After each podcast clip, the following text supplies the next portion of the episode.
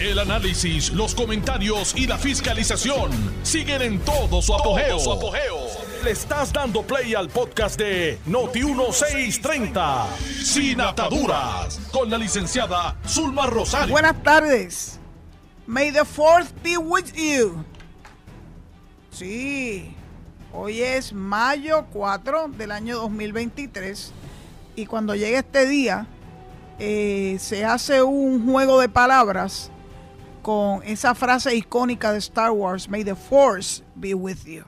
Pero como este es May del mes de mayo y Fourth del día del mes, May the Fourth be with you, pues algo que se utiliza jocosamente en un día como hoy. Esta es su amiga Zulma R. Rosario Vega, en Sin Ataduras, por Noti1, la mejor estación de Puerto Rico y primera fiscalizando. Ayer fue un día importante para la justicia en Puerto Rico. Comienza a verse un proceso donde lo que se pretende es que las personas que tienen el privilegio, porque es un privilegio, de ostentar una posición pública,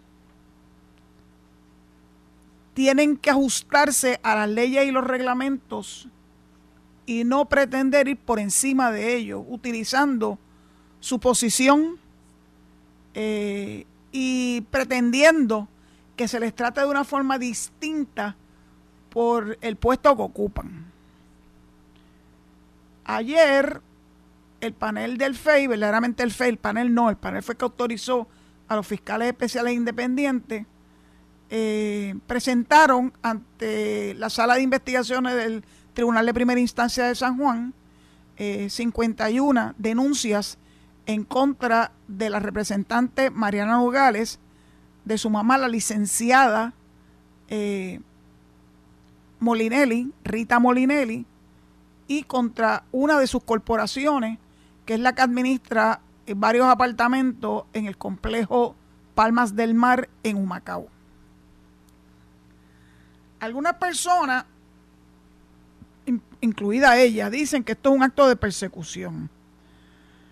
La verdad es que perseguir la corrupción, pues si lo quieres catalogar como persecución, pues sí, perseguir la corrupción.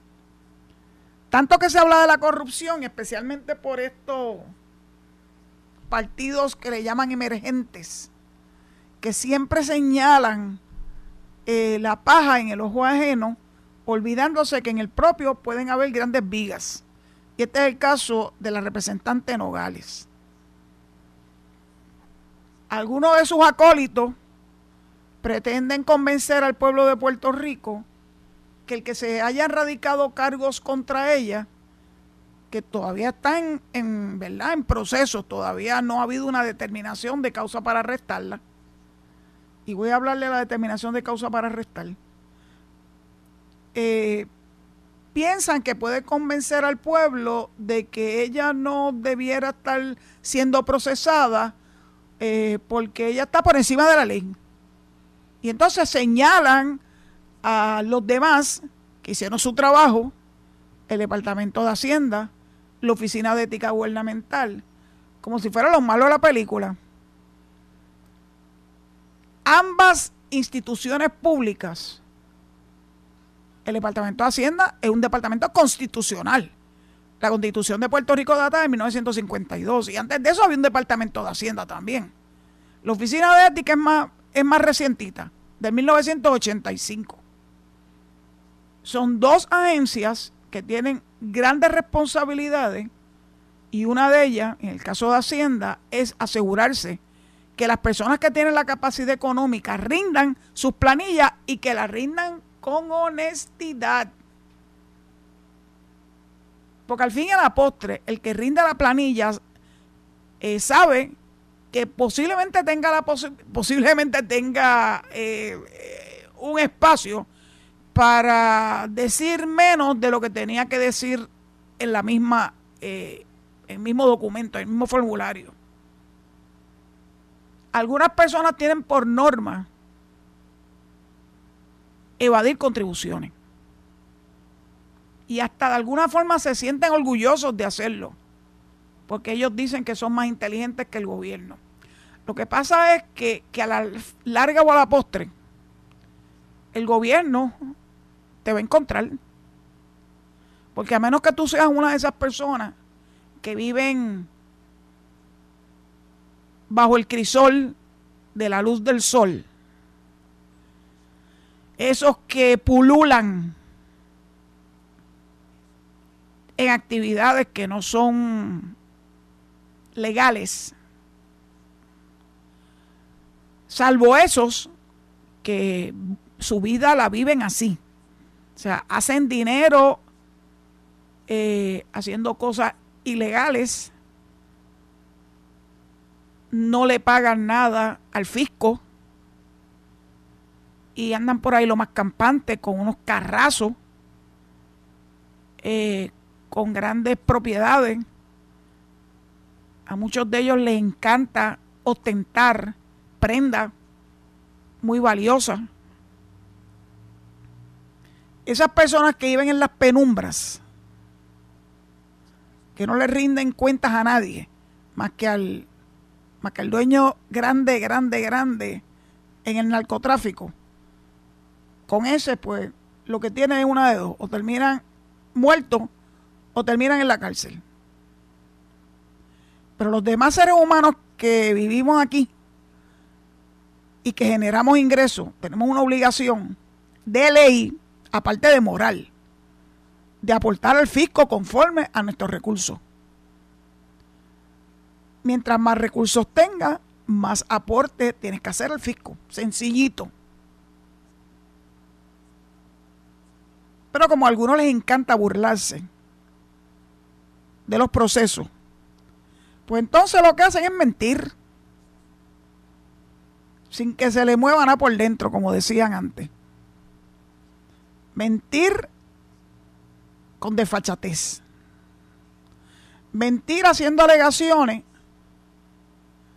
de que fue un error, un error de juicio, que se me pasó, que no entendí la pregunta. Uf, que no entendí la pregunta.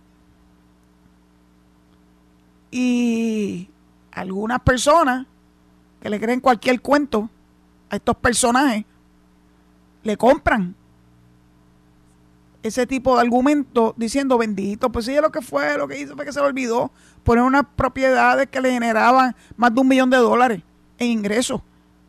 Y no solamente lo que se alega es que no la reportó al Departamento de Hacienda, así que tampoco la reportó ni al CRIM ni al, a la compañía de turismo, porque cuando tú alquilas un apartamento tipo Airbnb, tú tienes que pagar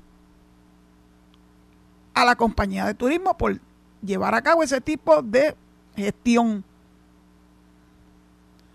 Así que aquí esto pique se extiende. Todo empezó con lo que parecía ser un simple olvido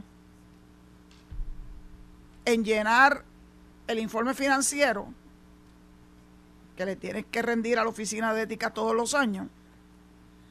Y de ese olvido cuando se hace una investigación más profunda. Y eso no es un fishing expedition, porque eso se atrevió a decir uno de los abogados de ella, que era un fishing expedition. No, yo creo que él no tiene claro qué es lo que es una investigación. Una investigación no solamente se basa en el face value que tú le das a un documento, sino que cuando tú indagas, teniendo las herramientas para hacerlo, y descubres cosas que no aparecen en ese documento, no es un fishing expedition. La agencia está haciendo la investigación que le corresponde. Porque así lo dice la, ley, tanto la de Hacienda como la de la Oficina de Ética. Yo escuché a uno de los abogados de la representante decir que era un fishing expedition. Una expedición de pesca. O sea que tú estás tratando de encontrar algo donde no lo hay, es lo que ellos pretendió. Y entonces hacemos una, vinculación con los argumentos que utilizó la defensa de la representante en el comienzo de la vista de regla 6 de causa para arrestar, diciendo que la juez que preside este caso se tenía que inhibir porque ella había autorizado una orden de allanamiento. Es importante que el público entienda lo que es, primero, una vista de determinación de causa para arrestar y número dos, lo que es una orden de allanamiento. Una orden de allanamiento se basa en que algún funcionario autorizado por la ley de hacer investigaciones eh, le hace, ¿verdad? Le pone en conocimiento a un tribunal de que existen o unos documentos uno, o unos objetos como puede ser un teléfono celular, una computadora, en donde potencialmente se puede corroborar la comisión de delitos. El tribunal que emite esa orden, basada en una expresión bajo juramento de un agente, jamás ve el contenido ni de la computadora, ni del celular, ni de los documentos. Solamente se limita a emitir la orden. Ayer los abogados trataron de convencer al público, porque a la juez no la pudieron convencer naturalmente, porque ya sabe hasta dónde llega el haber autorizado una orden de allanamiento, al público para decirle que la juez había tenido acceso a la prueba y que eso no es aceptable en un proceso de esta envergadura. Bueno, pues los abogados parece que les gusta mentir y sacar de contexto las cosas. Por eso es que estuvieron diciendo a boquejarro que la jueza tenía que inhibir. Entonces, lo interesante de todo esto es cómo se está interpretando por algunos medios. Acabo de ver de camino para acá, para Notiuno en Mayagüez, escuchando a una periodista decir que la defensa se había apuntado una, apuntado una, porque logró retrasar el proceso, eso es apuntarse una. De verdad que una vez yo me quedo muy impresionada, por no decir otra, otra palabra, con cómo algunos medios extrapolan lo que ocurre en un proceso y son capaces de decir que se apuntó una. ¿Se apuntó qué? Bueno, que logró retrasar el proceso hasta el día 10 de mayo. Bueno, bendito. Eh, los abogados de defensa tienen una particularidad y es que mientras más retrasen los procesos, pues naturalmente piensan que con ello, una de dos cosas, o los testigos van a empezar a olvidarse de datos o detalles, o número dos, puede cobrar más dinero. Pues claro, por cada comparecencia al tribunal, por cada moción que radiquen, primero que la redacten y luego que la radiquen, todo eso cuesta dinero. Así que dilatar los procesos en un, en un ¿verdad? En un, en un, en una regla 6 no es algo que debe coger por sorpresa a nadie. Es más, es como un standard operating procedure. Pero de ahí a que alguien de la prensa diga que se apuntó una, Dios bendito.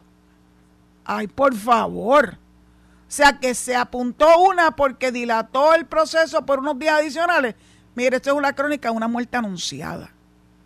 No importa lo que lo delaten, o dilaten más bien. El caso se va a ver. La regla 6 se va a ver. Los testigos van a testificar. Aunque también existe la posibilidad que cuando la defensa de la representante de su madre y de su corporación se percataron de que este caso no lo iba el FEI a procesar como de costumbre, ocurre en regla 6, que es por documento y se enteran que va a haber testigos y que los documentos son bien extensos, yo creo que eso los tomó por sorpresa. Así que necesitaban tiempo para recobrar el aliento y cambiar su estrategia. Así que lo más fácil para cambiar una estrategia es pedir eh, que nos den más tiempo. Pero como no lo pueden hacer tan abiertamente, pues entonces se inventan el que la jueza tiene que inhibir porque fue la que emitió la orden de allanamiento, que es un simple documento que nace de una declaración que le hace un agente investigador de que dentro de lo que se ha de allanar hay información que conduce a que la persona ha cometido delito. Y como les dije hace unos minutos, la jueza nunca tiene contacto con la prueba. Hasta ayer, que es cuando entonces los fiscales le hacen entrega a la huella a la defensa de la documentación que tienen para sostener los cargos, los 51 cargos o denuncias que se le están imputando a la representante Nogales. Es importante que nosotros discutamos estas cosas porque hay que tener tiempo para poderlas, ¿verdad? Poderlas explicar. Una regla 6, que es un proceso para que el tribunal, por voz de un juez, ¿verdad? Un juez que preside la sala, en este caso la sala de investigaciones, pueda escuchar algo de la prueba. No es toda la prueba, eso no es un juicio, ni un mini juicio como han querido algunos medios decir. No, regla 6 regla 6. Ah, que, que a veces la gente, los abogados de defensa y los jueces, en algunas ocasiones quieren prueba más allá del quantum requerido por disposición de la jurisprudencia, que es una cintila, que es un chispito. Tú no tienes que traer toda la gama de pruebas que tienes, documentar o testificar, para que el juez que preside esa vista pueda razonablemente pensar que sí, que existe causa suficiente para determinar u ordenar el arresto. Ahora quiero hablar de lo que se llama arresto. Para una persona común y corriente, un arresto requiere que le pongan la esposa, que le tomen la huella y un retrato, que se fije una fianza, porque ese es el procedimiento. Pero yo peso a morisqueta que cuando se le determine causa para arresto a la representante a su mamá, aquí no va a haber esposa de por medio. Aquí le van a tomar la huella, le van a tomar el retrato, le van a fijar una fianza que yo no tengo la menor duda que la va a pagar y que no va a necesitar que intervenga la Oficina de Servicios con antelación al juicio, como ocurre con las personas que no tienen recursos económicos, porque ella tiene recursos económicos suficientes, ella y su mamá, para pagar la fianza que la juez le quiere imponer, la que sea. Así que eso es lo que vamos a ver cuando el proceso continúe. Que los abogados de ella van a tratar de seguir dilatando, claro, les acabo de decir las razones. Hay testigos de por medio. Ya fueron anunciados. De hecho, salió en la prensa ayer. Yo le compartí los nombres. Entre ellos está el director del área de auditoría de informes financieros de la Oficina de Ética Gubernamental, a quien yo conozco personalmente. Porque él estaba en esa oficina antes de que yo llegara en el 2009. Es un auditor de primer orden. Héctor Ramón Bladuel Viera. El otro testigo es un oficial del Departamento de Hacienda, a quien no conozco.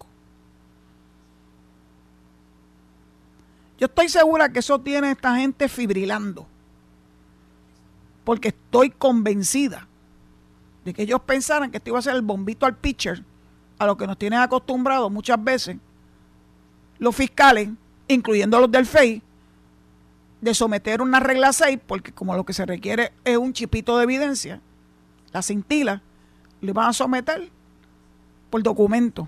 Sorpresa, sorpresa. Y yo lo agradezco, porque en estos casos sonados de figuras públicas, yo puedo entender que los jueces quieran ver algo más que documentos. Por eso la importancia de que hayan testigos, que esos testigos puedan ser contrainterrogados. Porque ese es el proceso que le garantiza la constitución de un debido proceso de ley. Porque los documentos, pues tú puedes, tú puedes expresar tus objeciones a los mismos, pero tú no puedes interrogarlo o contrainterrogarlo. Así que las cosas, el día 10 de mayo, que es cuando continúan los procedimientos, pues nosotros esperamos que la juez se reitere en su determinación de que no se va a inhibir, porque no está entre las causas de inhibición para que eso ocurra.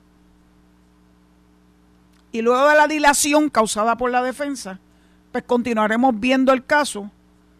Y a ustedes, es que lo bueno de esto es que lo van a poder en vivo, ver en vivo. Que las emisoras televisivas que estaban allí adentro no pudieran transmitirlo al aire en vivo, ellos son cuestiones económicas. Pero mientras tanto, hubo un Facebook Live autorizado por la administración de los tribunales, donde todos pueden ver el procedimiento con sus pros y sus contras, con sus alzas y sus bajas, con los shows que muchas veces se montan cuando hay cámaras de por medio y es bueno que el pueblo de Puerto Rico tenga esa oportunidad de verlo.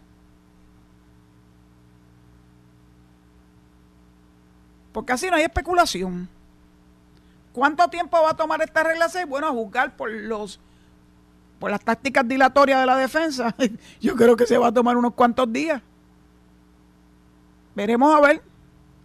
Y yo estoy confiada en que con prueba suficiente la juez va a determinar causa para arresto. Porque eso es la crónica de una muerte anunciada. Lo que viene después de eso es la vista preliminar. Ya en la vista preliminar, la forma de pasar la prueba es distinta. Ahí sí que hay como un mini juicio. Si en esa vista preliminar se determina causa para acusar, que es lo que surge de esa vista preliminar, pues entonces lo que procede posteriormente es el juicio en su fondo, donde los testigos y los documentos eh, se entregan al tribunal, se marcan, los testigos van a ser interrogados y contrainterrogados, y el tribunal, que puede ser por derecho, que quiere decir que es el juez quien va a escuchar la prueba, aquilatarla y tomar la determinación, o por jurado, sabiendo ustedes que los juicios por jurado requieren unanimidad. Así que a mí no me extrañaría que la representante y su grupo de abogados de defensa, si no tienen éxito con esta táctica dilatoria, eh, cuando llegue el momento de la verdad, buscarán causar grandes revuelos y grandes shows hasta que lleguen al proceso de juicio en su fondo y que lo van a someter a un jurado, porque con que tú logres convencer a un jurado que son pares, son gente que no son especialistas en el derecho, de que en efecto la acusada en ese momento cometió, cometió los delitos que se le imputan, pues bueno, es bueno. Siempre existe la posibilidad de que los abogados de defensa se den cuenta que esto no está tan fácil como ellos creían y que autoricen pasar a la próxima etapa sin tener que pasar la prueba en su totalidad. Nada me sorprende, nada me sorprende Así que, Mariana, no han podido dar la oportunidad de repasar los procedimientos, el procedimiento criminal,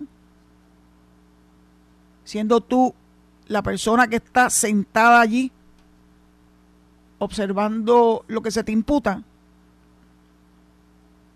ya no está en la comodidad de tu silla allá en el hemiciclo o de la mesa donde te acuestas de vez en cuando porque eso lo hemos visto, esas fotos las hemos visto, o vestirte lúgubre para los actos de respeto a don Carlos Romero Barceló, que por cierto, antes de ayer cumplió dos años de fallecido.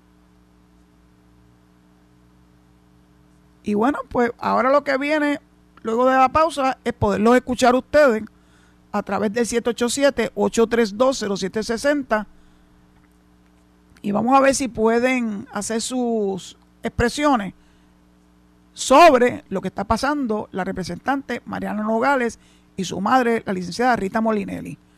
Actorita.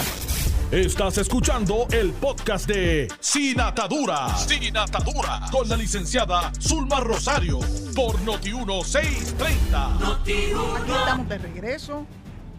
Deseosa de escucharlos recordándole que el tema de hoy es la regla 6 que está en proceso en contra de la representante Mariana Nogales Molinelli, que a mí no se me olvida el nombre como se le olvidó ayer a su abogado. Eh, cosas que pasan, pajitas que le caen a la leche. Y su mamá, la licenciada Rita Molinelli, y su corporación, Ocean Front Villas. Vamos a oír la primera llamada. Vamos a ver, ¿quién está en línea? Buenas tardes, licenciada. Buenas tardes, Alberto, ¿cómo estás? Estoy bien, bastante bien. Gracias. Licenciada, esos, esos beatos de los de los supuestos partidos emergentes como Victoria Ciudadana se creen que pueden ser corruptos y que si se les cogen como Mariana Nogales y se les procesa que es persecución política y echándole la culpa a Tomás Rivera Chat y Gregorio Matías esa legisladora corrupta se está haciendo la víctima, como dijo alguna señora en otro programa. La víctima. Y, es que fue a la víctima, sí, como es que hay un programa que dice la Sí, la, víctima, con ese, sí. Licenciada, y hay que felicitar a, la jueza, que a pesar de ser muy joven, se ha comportado como toda una, una gran servidora de la ley y con buen y con, y con buen comportamiento y, y sabe dirigir bien eh, la, la corte o el tribunal. Eso se llama temperamento, Alberto, eso se llama temperamento judicial. Temperamento judicial, sí. Sí, síguelo. Licenciada, rápida, rápidamente, la bomba que pusieron terroristas cobardes en Luma, en Guayama, es otra prueba de que la mayoría de los apagones misteriosos que han sucedido son producidos por por personas terroristas antiluma como el misterioso fuego en Monacillos y que como ellos saben hacer las cosas y que parezcan accidentes o negligencia, pues ya, ya se sabe. Gracias, licenciada. Gracias por tu participación. Próxima llamada. Hola. Tarde. Hola, buenas tardes. Es el señor Vélez desde Vega. ¿Cómo estamos? Sí, muy bien, gracias a Dios, muy bien. Este, contento y escuchando, este, escuchándola a usted, como tomarme una buena taza de café. Ay, gracias. Esa es la verdad, sí, no, eh, me, me pongo enérgico con ese tema. Mire, yo le voy a decir una cosa respecto a lo de Mariana Nogales. Eh, estas personas son, este, estas personas están acostumbradas a hacer lo que da la gana. Entonces, ¿qué pasa? Ella culpa a Gregorio Matías de Tomás Rivera Chat de lo que está haciendo de lo que ella está haciendo de, de persecución, pero es que estas personas no necesitan este que nadie los persiga ni que los acuse, ellos se delatan cuando mienten en la planilla, cuando mienten en otras cosas. Si ella lo hizo de buena fe, es una soberana ignorante porque usted, porque ella debería saber que el que se mete en la política lo van a estar velando, sea del partido que sea.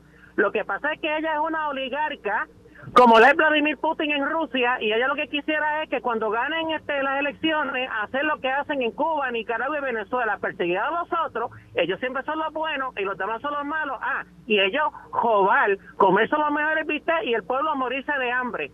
Por eso esta gente hay que decirle nunca más, recuérdelo bien, Mariana Nogales es una oligarca con Vladimir Putin en Rusia, que ellos viven bien, pero los pobres viven más pobres todavía. Y a esa gente hay que decirle nunca más y con la fuerza del pueblo vamos a hacer de Puerto Rico el Estado 51. Basta ya de injusticia y maldad. Y que viva este Ricardo José yo. Vele, que me esa tú hiciste de temas ahí, pero muchas gracias por tu participación. Vamos a la próxima llamada. Buenas tardes, licenciada. Buenas tardes. Señor desde Lajas. Ah, adelante, mi vecino, ¿cómo está? Todo bien, todo bien, gracias a Dios. Espero que usted también. Sí, muy este, bien. Nada, eh, con relación a, al caso de la señora Nogales, eh, antes el licenciado Andreu Andreu Fuentes era un verdad era un villano cuando defendió o representó a Elías Sánchez a la misma Wanda Vázquez en, en aquel caso del FEI, ¿verdad? Hace unos años. Era un villano, pero ahora no, ahora es un héroe, ¿verdad? Porque le está representando a ella. Esas son las paradojas de la vida. Eh, las noticias, las noticias cambian, dice Noti1. Eso es, eso es correcto, eso es correcto. De hecho, hoy usted está en la emisora de Mayagüez. Eh, ahorita leí en Facebook de una supuesta caravana en contra de Luma y de los aumentos de la luz, ¿verdad? De Luma que iba a llevarse a cabo en, la, en las avenidas de Mayagüez o en la carretera número 2 yo escribí contestando este que esa esa caravana la deben ir a hacer a Washington, porque Luma o la privatización es una imposición, ¿verdad?, del Congreso, de los que mandan aquí, del Congreso, de la Junta de Control Fiscal. Y si van a hacer eh, esa caravana, pues que vayan a, Washington DC, que la hagan allá. Allá están los que mandan y los que impusieron esto, ¿no? ¿Y a qué hora, eh, a qué hora se supone? No, que no se les ocurra violar el, perímetro, porque allá sí este, la, policía hace Los refunden en la cárcel. ¿A qué hora se supone que es esa, esa caravana? Eh, eso yo leí que era que a las cuatro y media, ¿no? Una publicación que, que, que vi en Facebook. Y yo pues rápido le contesté eso, ¿no? No hagan eso aquí, háganlo en Washington. Allá es que se va a hacer cobre, aquí no. ¿Y, por dónde, y mira, espérate, no te vayas, ¿por dónde es que va a hacer esa caravana? Ah, no, no, no, no eh, eh, por la, la carretera número 2 y presumo que por algunas avenidas en Mayagüez, ¿verdad? Pero no, no especificaron por dónde, ¿verdad? Ok.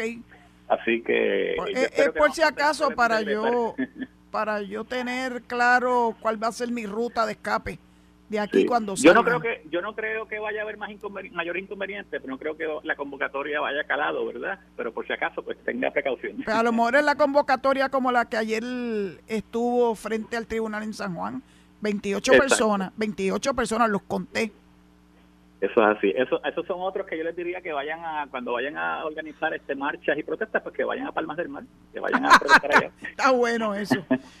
Muchas gracias, por tu participación. Próxima llamada, Alejo. buenas tardes. Buenas tardes. Adelante, Alejito. un saludo, doña Zulma. Hola, ¿cómo estás? Vázquez de un saludo. Bastante bien, gracias a Dios, todo en orden. ¿Cómo está todo por allá? ¿Está lloviendo? ¿Está todo bien? No, calor intenso, muchacha. Ya, ya, ha hecho unos sol en estos días, desde el, desde el domingo para acá, lo que ha habido es sol bastante caliente. Y las cosas y, las cosas están calientes, así que imagínate qué combinación. Sí, muchachos, sí. Como eso de Nogales. Fíjense que las personas que a veces tienen bastante dinero, logran hacer bastante dinero, pues quieren como que controlar el gobierno. Y no van a poder, lamentablemente. Y yo siempre he dicho que cada cazador también se convierte en presa. Y eso mm. fue lo que le pasó a ella, estaba cazando políticos, tratando de mancillar reputaciones, y ahora le tocó a ella. Bueno. Así son las cosas, así es la ley del karma. Eso es el karma, pero ella debió haber sabido, como abogada, que toda acción violatoria de las leyes y los reglamentos tienen consecuencias. Claro, claro que sí. Y eso no se le puede llamar persecución. No, pues claro que no, hay, hay envuelto 1.2 millones de 1.2 millones de dólares. ¿Qué persecución puede haber ahí? Yo lo único que le digo es que a ella se le está dando un debido proceso de ley, no se puede quejar, al igual que a cualquier hijo de vecino. Es para que la gente sepa que a veces cuando cuando se, eh, eh, eh, llegan partidos nuevos no necesariamente son mejores que los que tenemos. Y esa es la, la, la, la, evidencia la tenemos ahí. Partidos que todavía no llevan un cuatreño completado y ya tienen señalamiento. Eh, a veces no, no, yo siempre he dicho que la madurez, la madurez y la experiencia política cuenta mucho más. Y, y nosotros tenemos en nuestra institución, en el Partido Nuevo Progresista, gente con madurez que nunca ha sido señalado por nada el, el, honorable presidente Tomás Rivera Chávez lo han tratado de vincular un sinnúmero de veces eh, con, con, con, diferentes hechos y nunca han podido probarle nada. Es que cuando no hay nada, no, no, no hay nada que probar. Y ahora, ahora te lo quieren llevar en enredado porque dice, si me lleva uno, me voy a llevar, me voy a llevar uno de ustedes. Bueno, lo que pasa es que a ellos lo que le ha molestado es que la persona que llevó, o las personas que llevaron su queja, ante el Departamento de Justicia fueron dos legisladores, igual que ella, tan legisladores ellos como ella. Ellos estaban en, su perfecto derecho de llevarlo. Ahora, una cosa es llevar una queja ante el Departamento de Justicia y otra cosa es que el Departamento de Justicia haga su investigación y tome sus determinaciones. Son dos cosas muy distintas. Pero si aquí hubiera evadido uno de esos dos legisladores que llevaron a cabo la denuncia, ¿cómo hubiera sido de parte de ellos las alegaciones eh, eh, eh, públicamente? Hubiesen pedido la horca. Sí, sí, hubieran tratado de destruir el partido y el país y todos los estadistas detrás. Eso es así. así son ellos. Bueno, pero hay veces hay que hay que sufrir en carne propia el escarnio para que aprendan a ser cuidadosos en las expresiones que hacen. Yo le voy a decir una cosa, yo todavía tengo una espinita en el corazón de lo que ella hizo frente al féretro de uno de nuestros próceres. Ah, no, no. El, honorable, eh, el honorable Carlos Romero Barceló, mire que lo trataron de vincular también con un sinnúmero de cosas y nunca pudieron probar nada. Y en, y en, la, en la memoria de su muerte, frente a la familia que estaba allí, ella, ella, ella tomó eh, un tipo de acción que fue una falta de respeto ante el pueblo de Puerto Rico y ante todos los estadistas. Una burla. Ella no debió haber hecho eso. No, pero es que eh, yo creo que ella tiene un problema. Que es que, que es inmadura. Sí, eso es lo que pasa. Y una persona que no tiene, eh, ¿cómo se llama? Inteligencia emocional en un puesto tan alto como es ser representante a la Cámara. Eh, eso como que no combina bien. Todos lo, lo ven como un chiste. A lo mejor aprende, a lo mejor aprende de esta. Es posible, sí, es posible, sí. Yo tengo la esperanza de que lo ven como un chiste, como un juego, como que un vacilón y yo me trepo encima del escaño y que pues, la prensa me, me, me, me, grabe y, y aquello le echo comida de pejo a los policías y que me graben y habla, todo lo convierte en un chiste y la inmadurez para que usted vea, no podemos poner personas a atender un problema tan serio como el de Puerto Rico que lleva tantos años en, en quiebra, poner gente así a gobernar, imagínese cómo fuera. Bueno, pues yo estoy segura que el pueblo de Puerto Rico, cuando llegue frente a su papeleta en noviembre del año 2024, lo va a pensar muy bien, muy bien, antes de darle su aval a personas que no han aportado nada, que no sea todo un show y toda una patraña eh, y muchas mentiras y no cumplir con sus responsabilidades. Yo espero que el pueblo de Puerto Rico lo sepa aquí la tal. Todos, todos sabemos todos sabemos que ante el debate cuando venga en el 24 ya lo que va a decir lo que se lo que se sabe del Partido Popular que ha sido un obstáculo para el progreso de Puerto Rico. Pero los, otros los otros tres partidos que que, que, que, debatirán qué debatirán si no han hecho nada en lo que va de cuatrenio no han hecho nada y cuando finalice el cuatrenio que vayamos a las elecciones no podrán presentarle nada al país que, que, que merite que amerite que nosotros salgamos a votar por ellos hablando como los locos, ¿quién tú crees que va a ganar la presidencia del Partido Popular?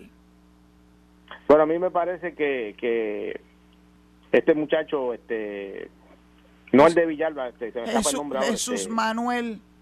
Sí, sí, me parece a mí que se van a ir por ahí. Bueno, pues Yo veo al otro muchacho como, como muy, muy, muy, no sé, me da, que después eh, anunciando banderas socialistas con el color celeste, yo no creo que la gente la gente está cansada ya de, todo ese tipo de... Eso es una responsabilidad de los electores del Partido Popular. Vamos a ver a quién escogen el domingo. Gracias por tu vamos a ver si, primero se levantan y llegan hasta la urnas. pues yo espero que sí. Gracias por tu participación. Cómo no, muchas gracias, doña Zulma. Excelente tarde. Gracias, igual. Próxima llamada, Lejito. buenas tardes. Who's there? Who's there? Muy buenas tardes. Mire, estaba escuchando la conversación anterior y en este en este duelo eh, entre los fiscales del FEI y los de los abogados de defensa, especialmente por la parte de defensa, me da la impresión que es como la lucha libre que uno, yo no soy fanático de la lucha libre, pero uno admira las acrobacias que hacen los luchadores, aunque sabe que es que son que es un espectáculo, que no es cierto. Y entonces pues uno ve que tiran este tecnicismo, que alargan aquello, pero en términos de la sustancia, eh, todo el mundo, yo creo que el 95% de la población puertorriqueña está claro en que esta señora está en graves problemas. Eh, está en graves problemas desde el punto de vista legal porque hay una situación de inmoralidad y de pretender burlar la ley y piensan que están por encima de la ley. Y en ese aspecto no se diferencian ni del PNP ni del Partido Popular en ese aspecto. Lo que ellos mismos han estado eh, han, han, han estado este, supuestamente criticando y han caído exactamente en lo mismo. Por otro lado, eh, le quería hacer referencia, si me lo permite, a, la semana pasada estuve escuchando en el programa de Ferdinand Pérez eh, de por la noche eh, estaba una maestra estaba el líder de creo que es de Eduquemo y estaba una directora escolar y me llamó la atención porque especialmente decía que no había nada que no que ella no entendía que había nada bueno en el departamento y entonces yo me pregunto, ¿y qué pasó con los mil dólares que le dieron a los maestros que nunca antes le habían dado un, un aumento tan grande? Me gustaría que usted me comentara con respecto a eso. Y la carrera magisterial. Y el nombramiento de los transitorios en puestos permanentes. Todo eso ha ocurrido durante estos dos años y pico que lleva Pedro, Piel, Pedro Pierluisi como gobernador. ¿Cómo es que eso no es importante? Yo no sé si usted escuchó eh, o si vio, perdón, el programa. Y entonces la, esa maestra estaba indignada.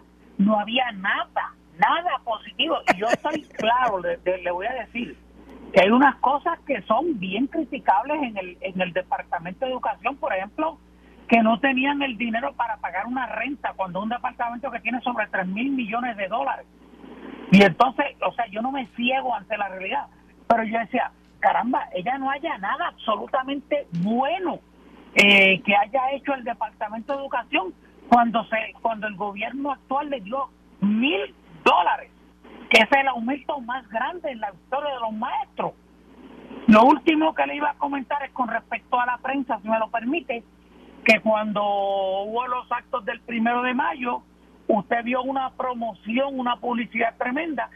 Sin embargo, cuando hace algunos dos años el pueblo evangélico y católico de Puerto Rico fue a protestar, que fue la protesta, una protesta más grande en la historia, la prensa enmudeció y es como si ese evento no hubiera ocurrido. Y entonces yo me pregunto, ¿cómo es posible que allí en la protesta del, del primero de mayo, que lo que habían era apenas, yo no sé si dos o tres mil personas, eh, le dieron toda una promoción. Sin embargo, en ciento como más de cien mil personas que había en el evento de las iglesias, no lo mencionaron, es como si no existiera. Esos son los comentarios que yo tenía. Muchas gracias. tremendos comentarios con relación a la cobertura que le da algunos medios de, ¿verdad? de prensa a las actividades que llevan a cabo la izquierda en Puerto Rico, yo creo que es harto evidente que no lo pueden negar que su afinidad con estas personas y con estas organizaciones de izquierda eh, va por encima de cualquier noticia eh, que verdaderamente valga la pena eh, informar o reportar. Así es la vida. Tenemos que bregar con las realidades de la vida. Muchas gracias por tu participación. Nunca supe quién me había llamado pero bueno, evidentemente una persona muy seria, muy centrada. Próxima llamada. Saludos, buenas tardes, licenciada. Buenas tardes. Te habla Dani acá de Camuy. Ah, ¿cómo estamos? Estamos bien, 100% de acuerdo con el que me antecedió. Antes que se me olvide, licenciada, una un consejo a los fiscales independientes. Esto va gratis. No le estén dando información a la prensa. Cuando lleguen allí, ustedes simplemente le dicen, nada, ustedes van a estar allí, vamos a esperar en lo que se, se hace el caso. Ya está, no le anticipen nada. Esta gente son malos. La prensa de Puerto Rico, una prensa amarillista, que le cargan las, las maletas a esta gente, a los Mario Nogales de la vida. Entonces, ¿qué pasa? Ayer el pueblo de Puerto Rico pudo ver y presenciar cómo estos socialistas, comunistas, capitalistas, tanto que hablan que están por el pueblo y para el pueblo, ¿ah? pero mira la batería de abogados que tenían ayer allí para defenderla a ella de un caso que eso se sabe, que ella va a salir, ella va a salir, o sea, ella va a salir mal, ella va a salir mal, ¿por qué? Por traquetera y tramposa, igual que el otro muchachito que le carga la maleta a ella, el Molina que cogió casi 400 mil pesos al pueblo de Puerto Rico, no le ha pagado un solo centavo. hicieron un plan de pago. Tiene un plan de pago que no ha pagado. No, no, no, es reciente, el plan de pago es bien reciente. Vamos a ver si el bueno, vamos a ver. Entonces, el gas pela. Mira, yo, yo me tengo que yo me tengo que despedir, mi corazón. Yo me tengo que despedir porque si no me van a regañar. Gracias por tu participación agradecida de todos los que llamaron en la tarde de hoy, que se mantuvieron ecuánimes y tranquilos y pudieron expresarse sosegadamente. Se lo agradezco enormemente. Les recuerdo que inmediatamente viene Enrique Quique Cruz y posteriormente Luis Enrique Falú. Así que les ruego que se queden en sintonía con Noti1, la mejor estación de Puerto Rico, y primera fiscalizando, y que mañana a las 4 de la tarde vuelvan a conectarse con esta servidora en Sin Ataduras por Noti1. Muchas gracias y que Dios lo cuide. Esto fue el podcast de Noti1630, Sin Ataduras, con la licenciada Zulma Rosario. Dale play a tu podcast favorito a través de Apple Podcasts, Spotify, Google Podcasts, Stitcher y notiuno.com.